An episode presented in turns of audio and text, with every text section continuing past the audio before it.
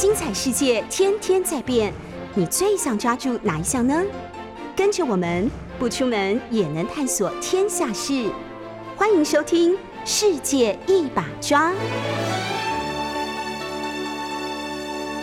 欢迎收听六九八九八新闻台。现在您所收听的节目是《世界一把抓》，我是台北市议员钟佩君。我们同时在 YouTube 九八新闻台频道开直播，欢迎大家透过直播收看收听。然后我们先透过网络的 Google Trend 搜寻关键字，带大家了解这个。周末疫情的最新发展哦，那大家果然在网络上面搜寻的都是跟这这几天，尤其特别是这个农历春节假期在即，大家都很担心说会不会在过年前或是过年期间疫情的警戒呃有改变，那可能整个过年的年假作息就会被打乱。今天的三大报，如果这个听众朋友早上起来有看到的话，可能心头一惊哦，因为。呃，其中包括《中国时报》还有这个《自由时报》都提到，春节是不是升到第三级？今天跟明天是最关键的两天，为什么呢？我们等下一一来讨论。那这个春节当然大家有很多的安排，比如说不管你年夜饭是在家里吃啊，或者是到这个外面的餐厅、饭店去用餐。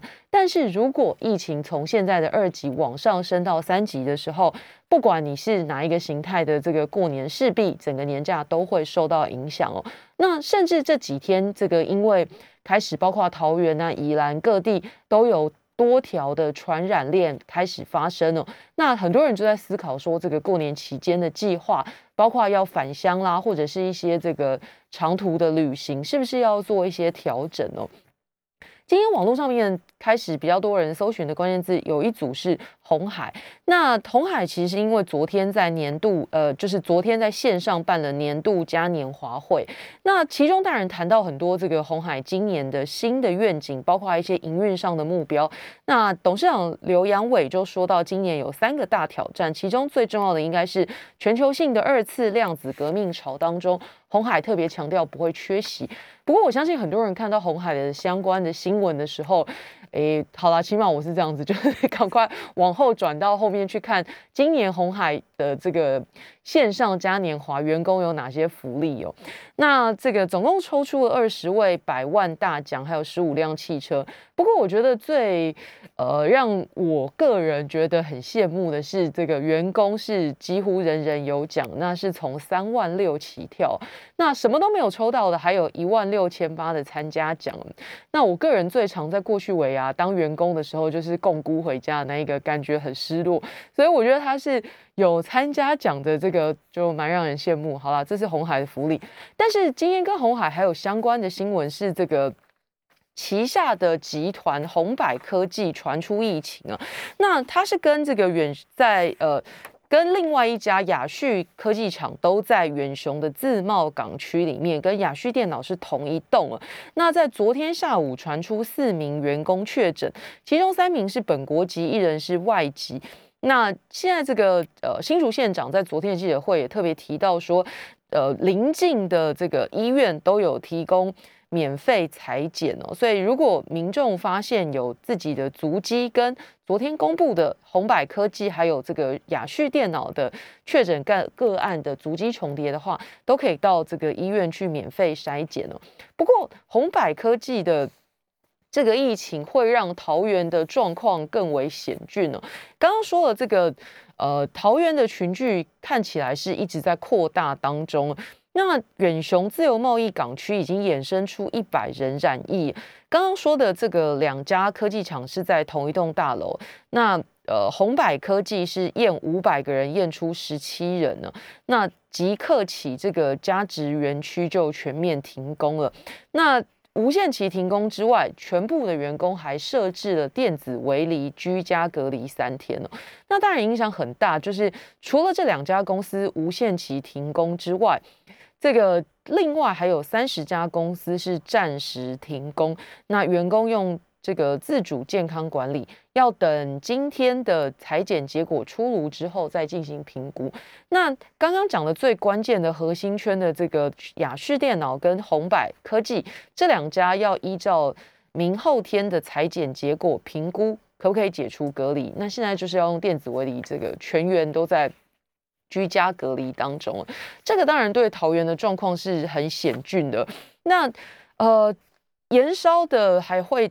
呃，应该说影响的，当然还包括邻近的县市啊，所以。这个非同小可，是采取一个很高的标准。刚刚说的是无限期停工了，那如果要申请复工，郑文灿市长说，接下来还要看这个指挥中心同意，而且至少要经过三次裁剪，确定没有其他的潜在病例，才能恢复运作。那这两家科技厂员工很多，所以看起来还要花上一点时间。有没有可能在过年前厘清？这个就要看接下来的检验速度哦。那现在这个指挥中心已经在远雄自贸港区设置了前进指挥所，那王必胜就到这个现场坐镇，担任指挥官。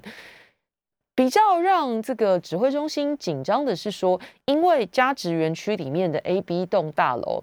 呃，工作的动线，还有这个饮食的动线跟休闲的动线都不清楚。再来就是新增的确诊者中，有人的工作区域是超过加职园区的范围的，因为他们有时候必须要支援这个其他的厂，所以当时也是在这个其他的厂被筛检，然后确诊。所以呃，刚刚讲还有一些这个受影响的公司也会先暂时停业。那现在的状况就是，呃，两天下来，所有的公司都会接受这个，在今天接受核酸筛检，那人数非常多，有四千五百人。接下来会针对两栋大楼的员工做循环裁剪，就是明天开始，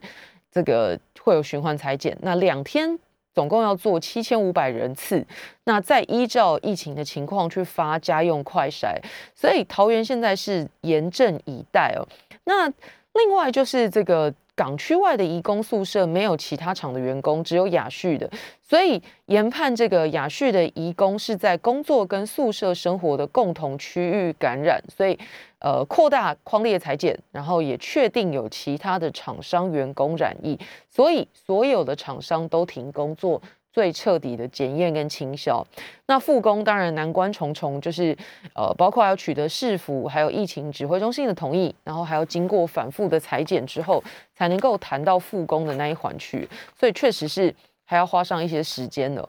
那另外一组也很引起这个讨论的确诊的传播链，就是宜兰的。那陆续的有这个饭店的员工确诊，那受影响的范围当然就很大。除了去消费过足迹重叠的人必须自己呃注意身体状况之外，饭店也要进行这个相关的清消的工作，所以停业就是这个在所难免了。那尤其最近又是这个尾牙旺季，很多的年终聚会，还有这个公司行号的聚餐，可能都在这个时候。那饭店临时通知。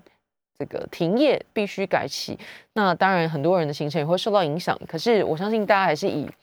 这个 疫情防堵为主啦。那宜兰的这个传播链的是现在有这个五星级的长荣凤凰酒店传出柜台男性接待人员确诊，可是感染源目前是还没有确定的。那他的女朋友也是在同一个饭店担任接待人员，也是确诊了。那台北另外这个。圆山饭店女厨师的家人，呃，目前也是确诊，所以，呃，包括圆山的这一条，还有这个宜兰的这一条，都还在继续关注跟筛检当中。那刚刚说了，现在大家最关键的原因就是会不会影响到过年呢？今天的三大报这个头版，其中两报都在谈这件事情哦。那，嗯，农历春节马上就要到了，所以。大家很担心说，如果现在就是明后天，因为这个筛检结果出炉，然后如果有所调整的话，可能现在赶快去改礼拜天的这个就要开始的农历假期的行程，恐怕也还是蛮赶的。那如果很不幸真的有什么调动的话，大概也是只能接受。不过，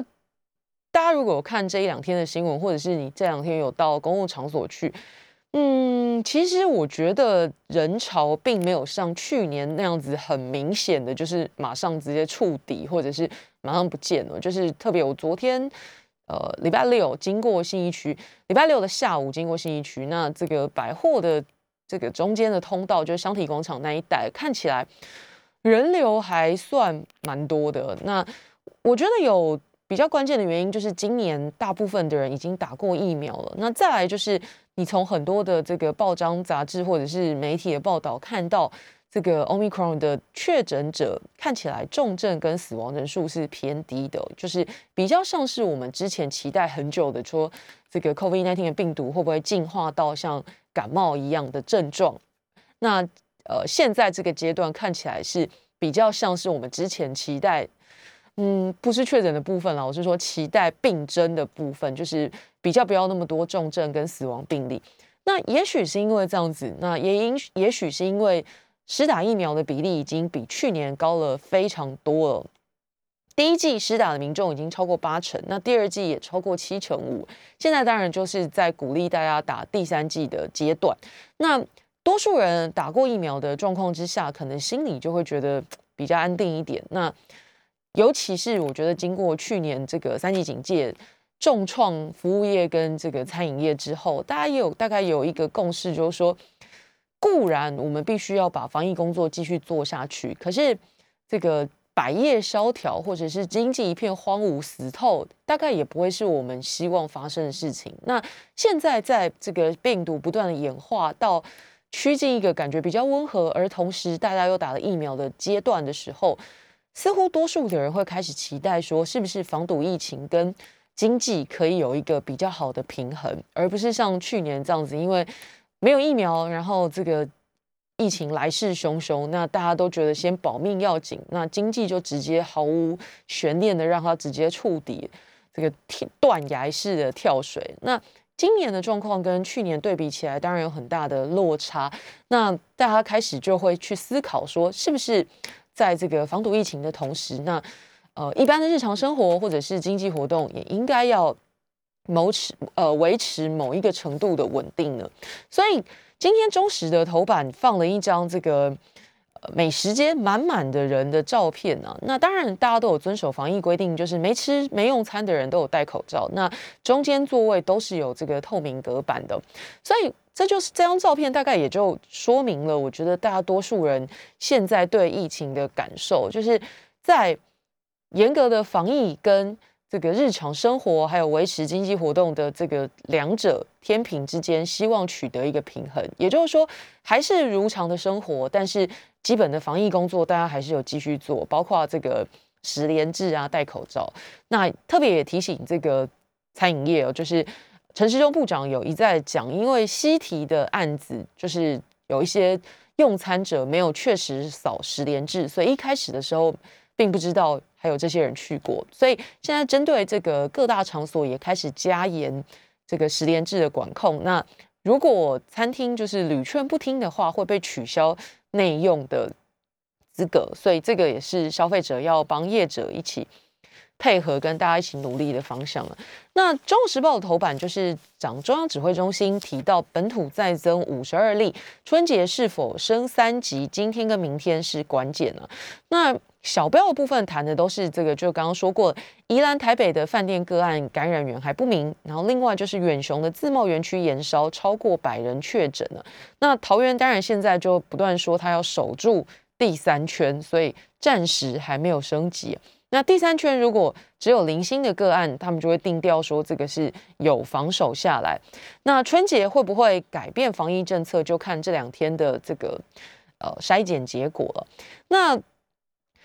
台北市长柯文哲特别提到说，这个呃国内不可能永远锁国，每天境外移入的确诊个案这么多，该来的还是会来，要面对现实啊。那这个大概跟我刚刚讲的有点类似的概念，就是说，在疫情虽然还在持续发生发展当中哦，可是，嗯，把经济打趴，大概大家也没有办法，都很多人没办法活下去了。所以，最好或最理想的方式，当然是在这两者之间努力寻求一个平衡呢。那《自由时报》的头版谈的是春节防疫政策，这两天是关键，本土加五十二，然后一样讲到远雄自贸区的。三十病例，然后高雄港相关的十五例，宜兰也出现个案，那这个大家抓的重点差不多就是感染源还有待确认呢。那联合报谈的是这个自贸港区确诊病例增为百例啊，然后桃园的社区筛检会是未来的这个升级关键了，所以这个大家显然关注的目标差不多就是担心过年期间的状况了。那我倒是觉得这个过年期间，呃，升级的机会哦，当然现在完全看这个桃园取决于桃园上面。不过我想多数人在此时此刻应该会有一些这个共识哦，就是说。这个 COVID-19 发展到现在哦，大概你已经死心了，就是不会跟二零零三年的 SARS 一样，就是彻底的销声匿迹哦。本来在这个二零二零年的初的年初，哎，差不多也是过年的时候，我印象很深刻。我记得我第一次在谈话性节目谈到这个 COVID-19，刚好就是二零二零年的小年夜，也就是要准备要过年的时候，那个时候在中国大陆开始。有这个零星的案子出来，这样，那我觉得那时候大家谈这件事情的时候，马上又要过年了，然后再加上又是在这个对岸的疫情，所以看起来一开始大家好像我觉得并没有非常紧张。可是短短的一两天之内，就是在年假当中，哇，这个全世界就起了非常大的变化。那时间过很快，居然就这样过了两年。两年之后。要过年了，我们还是在讨论 COVID-19，就知道这个病毒有多惊人呢。那现在看起来比较没有希望的，就是不会跟二零零三年的 SARS 一样，就是完完全全干干净净的消失。那再来另外一个要认清的事实，就是说，本来一开始大家期待说，是不是只要面对这个 Alpha 株开发疫苗，那呃，全世界多数的人达到集体保护，就可以自然的去消灭这个病毒传播。可是现在看起来真的没有办法。这个 Alpha 之后呢，又出现 Delta，然后现在又来的这个 Omicron，那看起来这个各种疫苗都有被突破性传染的可能哦。可是，难道这样子就没有希望看到这一场疫情结束吗？我其实觉得倒也不会哦，因为。现在看起来，这个就算你打过疫苗，然后接触到 Omicron 被这个突破感染，可是不一定会有病症哦。如果我听众朋友你去看这个，呃，过去这个星期里面很多的这个确诊者，他们都是这个有点像感冒这样子，然后到诊所去，那其实不一定有发烧，很多人可能就是这个喉咙痛，或者是有鼻炎，就是像过敏这样子流鼻水的症状，那都是当成。小感冒去，然后可能接下来进一步被通知说，这个他跟确诊者有重叠，或者是认识确诊者一起生活啊、吃饭这样子，然后去筛检，哇，再再筛检出来。那另外可能还有一些人是根本也没有病症，他也不知道，就是呃，一直到被通知曾经跟确诊者足迹叠合，然后才去检查出来。也就是说，这个病毒虽然会验出来哦，那甚至。就算这个 CT 值很低，传染性很高，但是也不太真的就是有太严重的症状出来。那其他很明确的指标，就是说重症啊、死亡率都比原先的这个 Delta 跟 Alpha 低很多。那在这样的情况之下，打疫苗还是有它的意义，甚至更有必要，因为大家只要有这个抗体在身上，就不太会因为身体染疫出现症状而需要医疗。那简单来说，这样子的情况之下，比较容易维持社会的运作啦，还有这个个人的生活。只是也要意识到一点，就是说打疫苗这件事情，恐怕就是未来啦，会像是这个吃饭睡觉一样，没有办法说一劳永逸，说我吃一顿饭就永远都不会饿，或者是我睡一夜之后就永远不会累，打一剂疫苗之后就永远有抗体，大概不会是这样子哦，就是它会是一个滚动的、持续性的，必须要。持续发生、持续进行的事情了。那时间长了，也许最近大家谈到很多这个群体免疫哦。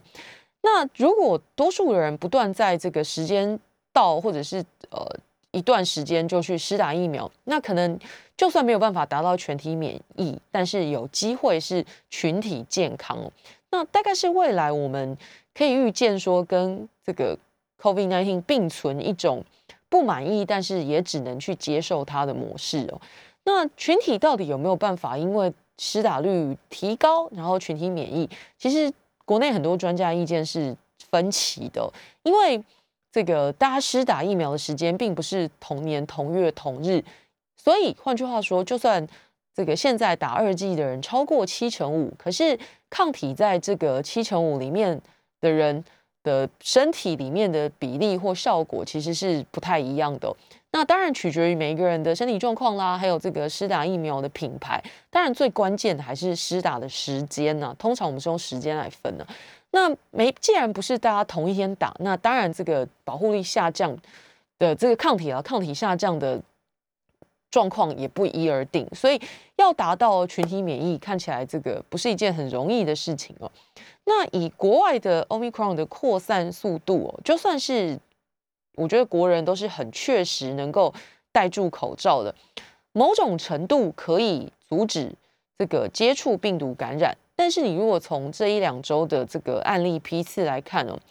进入社区可能已经是这个完成式或进行式，并不是未来式哦。那发展到现在，这个指挥中心其实也已经。算是已经承认了，就是已经有好多条的这个传染链进到国内。那在这个前提之下，其实如果依照之前的标准哦，差不多根本就是已经是三级的状况，或者是已经准三级，就在三级的边缘了。那现在还没有进入，刚刚讲了，就是取决于这个呃桃园的筛检结果，这几这一两天的这个状况出炉之后，可能会是一个很重要的判断标准哦。那指挥中心之所以还可以再等上这一两天，当然还有其他的一些实质的考量。先进一段广告，马上回来。欢迎回到九八新闻台《世界一把抓》节目现场，我是台北市议员钟佩君。上一段节目跟大家谈到说，这个我相信很多听众朋友都很关心，就是春节这个假期马上就要到了，这个星期就是除夕。那可是因为宜兰啊，还有这个桃园疫情拉警报，而且是这种大型的在园区里面。的染疫情形哦，那就会影响到让这个指挥中心在要不要升级到三级的宣布上面会有一些这个 犹疑啊。那我觉得关键的原因当然就是说，这个 Omicron 的死亡率跟重症率是比较低的。那不管是世界其他国家的案例，或者是现在在国内的状况，那再来就是扩散之后造成的实质伤亡。没有像去年来的这么这个严峻哦。那另外就是过年前哦，这个对指挥中心来讲，要喊升级、禁止内用，这个这一刀砍不砍得下去？这个刀提起来可能很难挥下去哦，因为大家都很清楚，这个呃过年嘛，年夜饭，还有包括接下来春节假期期间啊，走春啊，大概就是这个餐饮业期待很久，希望可以稍微。回血就是替去年的疫情重灾稍微拉一点业绩回来的时候，那现在这一刀挥下去，大概难以承受的，除了业者本身之外，大概对民众一般消费者来讲也是很麻烦的事情哦。所以我觉得指挥中心在这个三级边边的此刻，可能会特别的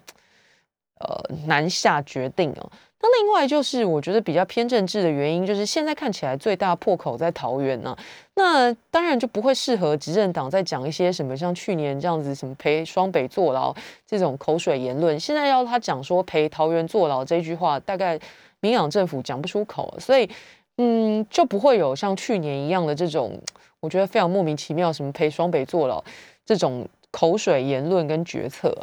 那不过。就算还没有升为三级啊，很多的这个活动跟行程当然也会受到影响啊。包括这个周末最新的礼拜六的最新进度，就是说，呃，内政部啊，还有这个呃防疫中心就呼吁说，希望所有的公职啊、民代就不要再去跑团啊。那确实啊，这个每一次疫情起来的时候，我跟我同事都深自反省啊，我们自己有没有把自己的健康状况照顾好？那因为我们每天接触下来的人，在旺季算起来，其实真的蛮惊人的。像这个大概上个月，就是还比较平稳，我们正常在跑团的状况之下，那一个晚上接触上千人是不太不是很困难的事情哦。因为通常大概跑个三三四个餐会，然后一个餐会大概三四十桌，那多一点的可能有五十桌以上的这种也有。那正常的标准可能二十到四十桌，这个是很一般的规格。那换句话说，一个场子就会有两百到四百人，所以一个晚上下来，一个民意代表至少接触上千人，这个是很稀松平常的事情。所以为什么每次我不知道听众朋友会不会觉得好奇啊？就是为什么每次这个疫情开始有点亮警报的时候，哎，就会跳出一条说叫公职人员就是不要去跑团，那理由就在这里。那这个周末就。嗯，我觉得就会变成很很奇特的发展了，因为确实会让很多人措手不及哦。比如说，包括我自己在内也是，因为这个就是过年前的倒数第二个周末。那通常照一般我们的习惯，就是会上街发这个春联啊，就跟民众呃分享，然后提早有一些这个过年的气氛。那这个各地的里办公室也会办很多的活动，比如说这个新春。大师挥毫啦，然后或者是一些这个年前大扫除，然后拿回收物换赠品等等，会有很多的礼林活动。那通常就是我们民意代表要去参加跟民众这个寒暄的时刻。哇，结果礼拜六下午这个指挥中心记者会一宣布之后，大家这个从礼拜六的下午开始到礼拜天，当然整个行程大乱啊，然后就开始会各党各派就互相拍这个偷跑的人。这个没有照规定自己呃减少行程，或者是根本不能参加的这个规定，照跑行程的当然就会被检举啊。那呃，像我昨天这个就没有去活动现场，然后是请助理到，就是把春联送到里长办活动的地方，然后人就离开，就是等于就让民众自己拿了，减少这个接触的机会啊。那助理去了之后就跟我讲说，像在台北。民众是很在乎这个防疫标准的，所以看到有其他的民意代表或是这个助理在一一跟民众寒暄的时候，居然现场就有人直接报警，就直接打电话请警察来处理来赶人呢。那警察来了之后，当然也是蛮尴尬，就是赶快劝这个呃其他呃出现在现场的民意代表跟助理，就是请他们东西放的，就是赶快离开啊，或者是就是不要跟民众有太。频繁的接触，那确实，我觉得这反映出来民众是有在意这件事情哦。不过，各位从我刚刚讲这个情境，有没有发现一件事情？就是大家还是有去参加活动，只是希望这个参加的人照规矩来，可以参加的人参加，那被呼吁不要参加的人就不要出现在现场。所以，你从不管是美食街的这个人潮，或者是这些春节活动现场的民众。你可以观察到一个我说的这个氛围哦，跟去年的不同，就是大家一方面确实还是把防疫这件事情放在心上，可是另一方面又希望正常的生活，还有一般的这个经济活动是可以被维持住的。这个大概是我们从去年长达好几个月的三级警戒之后学出来的一个，嗯，不能说教训啊，应该说一个经验。那在今年，我觉得大家就是。好像是一个比较有经历过什么的人，这样，然后就会比较有把握在做这件事情。好啊，那总之这个大家是很在意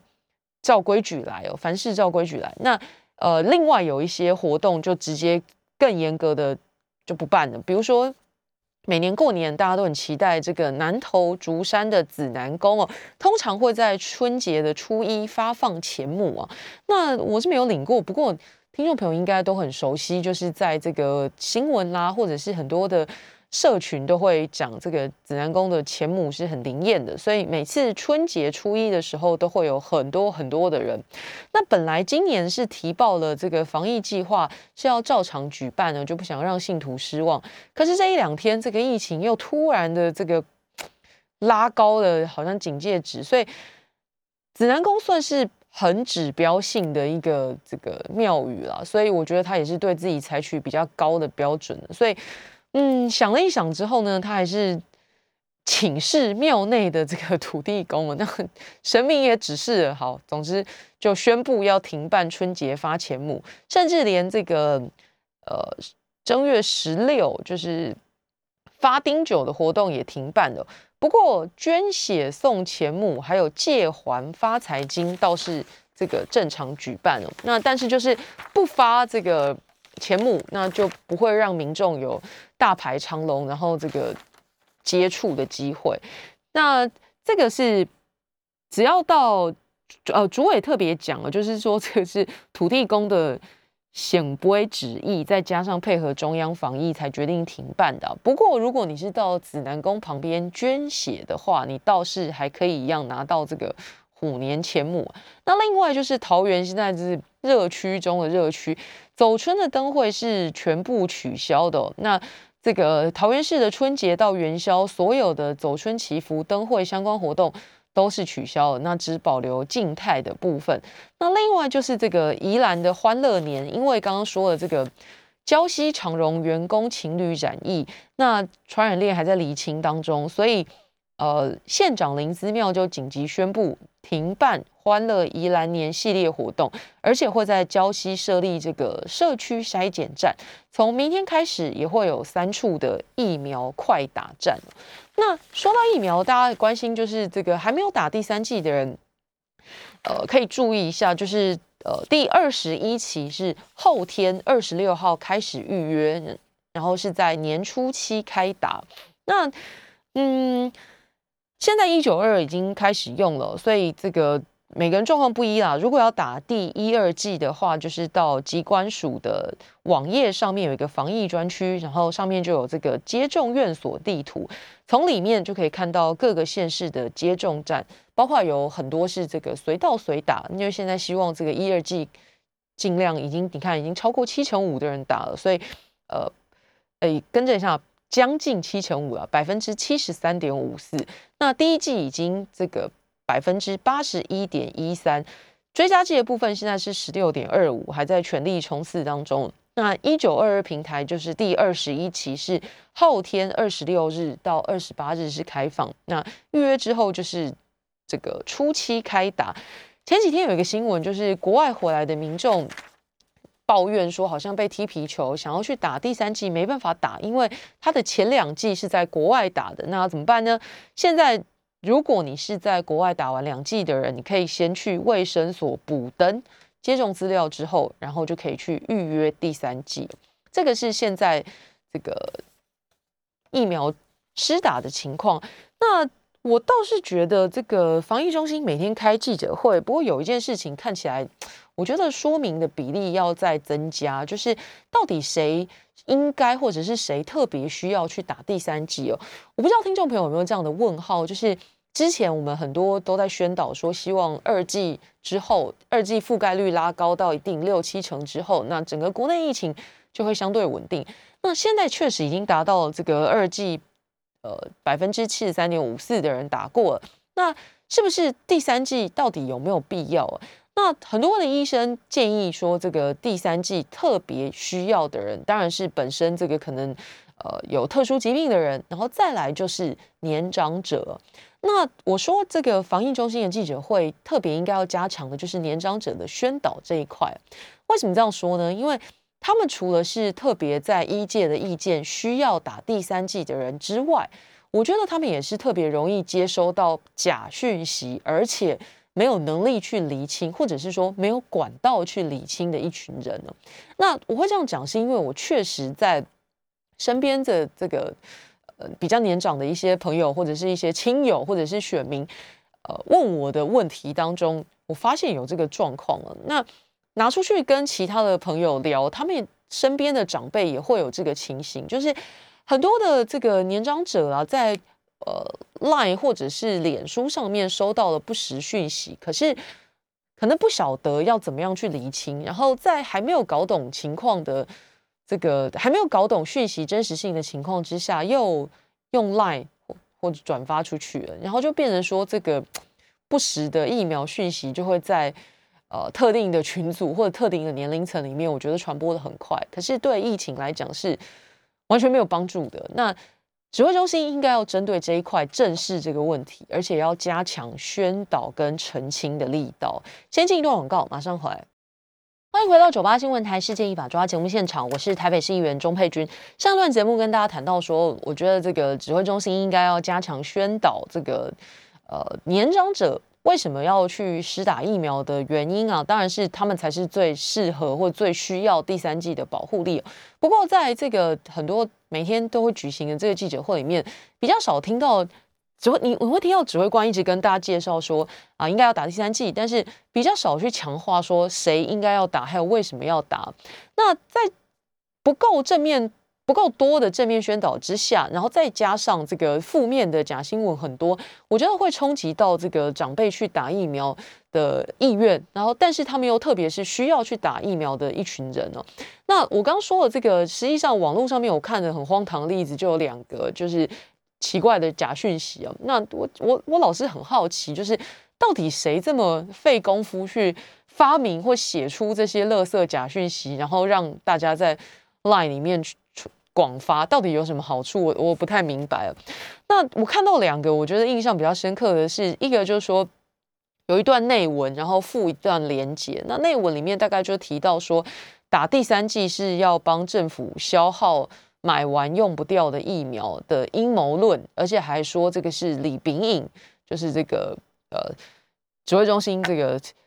李炳颖说的，但是如果你点进去连接看，就发现哎，里面真的是李炳颖上节目的这个访谈内容，但是完全没有提到那一段说这个叫大家都去打，要不然这个疫苗钱浪费。但我没有这样说。那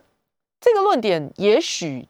有些人相信，或者有些人认为这个有道理，但是他并不是李炳颖讲的，那不是官方的说法，所以充其量它还是假讯息，这是一个。那另外一个，我觉得更荒唐的就是。反正有长辈就急急忙忙跟我讲说，这个莫德纳打了会致癌啊。那我一听大惊失色，说怎么可能没有听到有这样的消息？那他就说他在网络上面看了影片，而且是这个莫德纳的发明人说的。那而且还有影片为证，这样，那我就我请他传给我看。那我看了之后，这个。真的是笑出来了，因为里面它就是一个很阳春的一个定格的照片。那里面坐了一些外国人啊，那到底是不是莫德纳发明人？每个都戴口罩，其实我也看不太出来。那总之就是几个外国人围成一圈在开会。可是影片的旁白哦是中文呢，那反正就是绘声绘影的讲一套这样。那只是我的意思是说，这一群好了，可能真的是莫德纳的发明人的的外国人坐在一起，那他们的对话怎么会是中文呢？对不对？那这个。简单稍微想一下，其实我觉得是可以厘清的。可是大概很多这个长辈或者是呃没有管道去厘清这些讯息的这个朋友，就会误信，然后信以为真，那可能就不愿意去打疫苗。那这个对现在的呃大家的共识，一届的共识就是说，年长者特别需要第三季的这个趋势，当然是相违背的。所以。如果指挥中心想要冲刺第三季的话，我倒觉得，呃，端正视听也是一个很重要的事情哦。那现在当然，这个 Omicron 的问题就是说，它毕竟是一个新的疾病啊，所以病程啊，还有染疫后的长期影响都不是那么确定啊。那现在当然，大家觉得说，打了疫苗之后，就算有突破感染啊，大概就是轻症或者是无症的，没有立刻失能的危险。那当然，对医疗体系的维护或者是负担。维护会比较大，然后负担当然就会比较小啊。那清零看起来是越来越难呢，但是能够拦阻的方式还是要尽力去做，这个是大家现现在的普遍的共识。那呃。现在返乡的高峰已经应该是已经过了，不过落地裁剪确诊来看的话，大概还是美国入境是占最高的。现在这个三十四名入境者，就是昨天的最新数字，其中有二十八人来自美国。那国内国外的这个疫情夹击，就是包括本土的自己的传染链，还有这些境外移入的案例，就有专家建议说，是不是要比照这个。过去我们曾经做过的专责基层医疗网来当第一道防线不过陈时中说现在的状况跟过去不同，所以如果用快筛及早发现的话，是可以降低医疗负担的。那现在这个疫情的状况，除了刚刚说的，呃，有一些饭店因为有足迹，所以必须停业清销之外，当然还是会影响到其他的民众的意愿。那跟大家比较有关系的，大概就是说。嗯，像高雄旅宿有一些退订的状况，不过屏东是持平的哦。你看，这个就是我刚刚说的，大家已经某程度来说有一点共识，就是说防疫要做，但是这个日常生活也要顾啦，所以并没有像去年就是啪就直接触底哦。但是影响比较大的是这个国外旅游的部分呢。很多人本来是这个磨刀霍霍定了年假期间要去博流，因为看来看去大概就是博流最相对来讲安全，而且返国之后这个又不用隔离。可是，一夕间这个猪羊变色。本来去年三月指挥中心宣布开放这个博流泡泡之后，可是你看数字哦，公安局的国人出国数据来看，去年一到十一月去博流的人次只有两千。三百一十九人，其实比这个前一年同期累计的还要少。那数字上来看，只能说这个旅游泡泡对促进观光的成效并没有预期那么好。但是如果是为了外交考量的话，你可以说有有一点努力，但是国人并不买单呢。那现在当然因为这个博流当地的疫情拉警报，所以如果你去博流回来的话，就是变成要去公费住这个。检检疫所，那就会让很多人打退堂鼓。本来定好的行程，那就不去了。现在的问题就是说，除了有防疫之外的经济跟政治考量，这个主管机关还是有义务要密切的关注相关区域的疫情发展呢。那博流当然是因为疫情升温，在一个礼拜之内累计了一百五十七例哦。那以当地的人口来讲，当然是有一定程度的严重性。那博流在二零二零年初到现在累计的确诊病例一百八十九例，可是，在近期之内爆冲，所以这个你要看整整体的疫情，当然是比台湾轻。可是，如果是用比例上面来讲，哇，那当然是比较严重。所以，这个旅游泡泡这件事情，呃，国内指挥中心调整这个。回国之后的防疫政策，我认为这个速度可能都已经算慢了。那很多人下定或者是已经决定要去了之后，那受到这个影响，万不得已又来调整，那没有办法，大家会配合，可是确实还是会造成影响。不管是消费者或者是这个准备本来要好好的回血的旅行业啊，那其他相关有做一些调整的，还有这个高雄市警察局恢复了户外侦讯区啊。那这个，因为有一个确诊者为了车祸的案子到高雄的一个派出所咨询啊，那搞得这个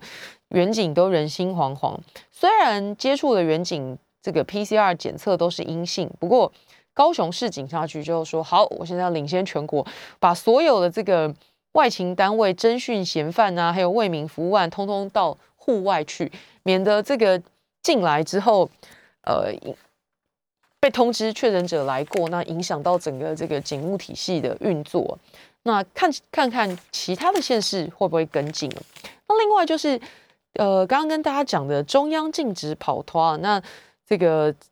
现在看起来这个界限画的不是那么明确，因为老实说，礼拜六下午突然宣布，那也还来不及让大家去。问说，哎，有一些比较细部的讨论，因为最一开始的时候只有说宗教性集会，所以大家就不断想说，哎，那这个春节 发春联算不算宗教？嗯，应该不算，对不对？算年节。那可是年节的人数如果很多，比宗教聚会的还多，那是不是也应该要禁这样？所以后来进一步的这个回复之后，就说啊，要所有的活动都不要去。那可是问题又来了，这个原文是讲说党职跟公职，就是公职民意代表不要不要参加活动，哎，那准备要竞选公职的人算不算呢？所以这个有一些模糊地带是在最一开始宣布的时候，可能 这个我觉得防疫中心未必有想这么细啦，因为都是执行之后才会跑出来的问题啊。不过我觉得是这样，大家应该都很清楚，反正关键就是减少大规模的这个。人人的接触，所以呃，那一把尺在哪里？就是去去跑通的人自己心里要有我，我觉得会比没有不可能，就是规范不可能规的那么细啦。所以如果你要钻漏洞，一定是有，可是民众的观感也不会好。那大概就是这个民意代表自己心中要有那一把尺哦。那今天有个有趣的新闻是，这个英国科院的。国家卫生研究院的最新研究发现，现在喝酒的是女生比男生还多。那我本来以为是受到这个去年疫情的影响，结果其实也不是啊。这个研究是从二零一四年开始做的，那这个大概是颠覆了我们传统刻板印象里面。不过岁末就是这个跑团追酒的高峰期哦。那这个研究其实要特别提醒大家的是说，这个男性饮酒下降可能跟酒驾规范变严有关呢。那这个女性多喝的原因，可能是因为女性的角色改变，进到职场的比例高，然后就受到这个饮酒文化的影响。不过，这个研究当然还是要提醒大家说，饮酒、暴饮还有有害酒精使用三项指标来讨论呢。那不要达到病态影响人际，当然都还在这个研究这个不会禁止的范围。但是分析就希望大家不要进到暴饮的状况啦。好，我们过完年再见喽，拜拜。